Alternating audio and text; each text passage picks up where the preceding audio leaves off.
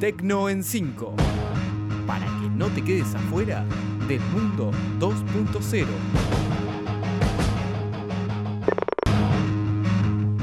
Bienvenidos al Tecno 5 del 26 de septiembre del 2020, soy Gastón Marí y hoy vamos a hablar de que Facebook es tan adictivo como el tabaco, de la función de Twitter para evitar las fake news ya oficial, de una falla en Instagram que permite el espionaje, de Spotify que va a permitir comparar gustos musicales y de que Google Maps muestra los casos confirmados de COVID.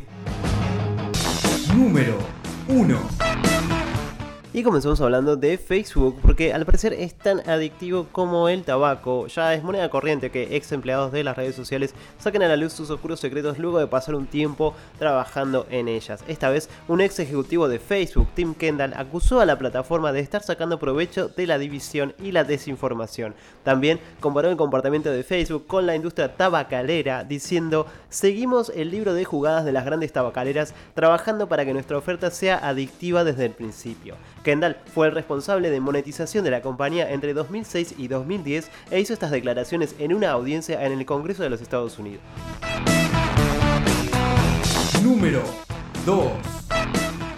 Y ahora hablamos de la función de Twitter para evitar la fake news que ya es oficial. Hace algunos meses la red social comenzó a probar una nueva función para preguntarle al usuario si había leído un artículo antes de compartirlo para evitar así el avance de las noticias falsas y promover un debate con información veraz.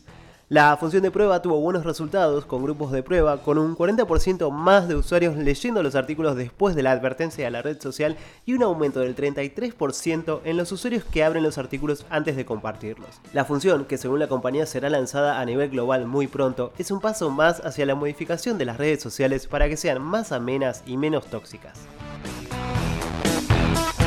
Número 3.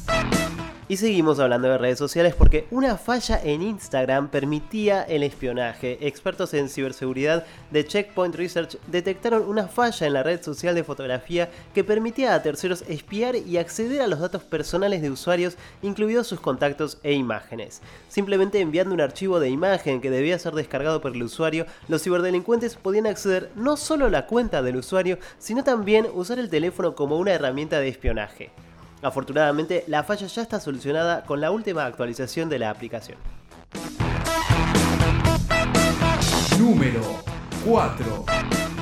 Y ahora hablamos de Spotify porque va a permitir comparar gustos musicales. Spotify desarrolló una nueva función que permite a los usuarios conocer si otras personas, sean parte de sus contactos o no, comparten sus mismos gustos musicales e intereses en cuanto a música y podcasts que ellos. Llamada Listen Alike, con la nueva función los usuarios podrán medir la compatibilidad y gustos musicales que tienen incluso con sus artistas favoritos. Listen Alike permite a un usuario de Spotify saber qué tan compatibles son sus gustos musicales o de podcast con cualquier otra persona que utilice la aplicación. La nueva función ya está disponible para todos los usuarios, tanto aquellos que utilizan la versión gratuita como la premium. Número 5. Y por último hablamos de Google Maps que muestra los casos confirmados de COVID. Google Maps suma esta semana una nueva capa que permitirá ver la cantidad de casos confirmados de COVID-19 en la región que se está explorando. Para usar esta nueva función hay que pulsar sobre el botón de capas y luego en información COVID-19. Allí se podrá ver el promedio de casos positivos de coronavirus confirmados por cada 100.000 habitantes durante los últimos 7 días en la parte del mapa que se está observando, indicando la densidad mediante color. La nueva función estará disponible para todos los territorios que cubra Google Maps, tanto en Android como en iOS.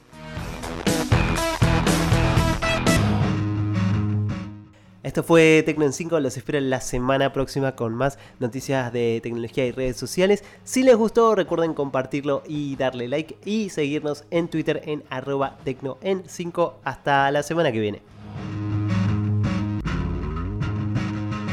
Esto fue Tecno en 5.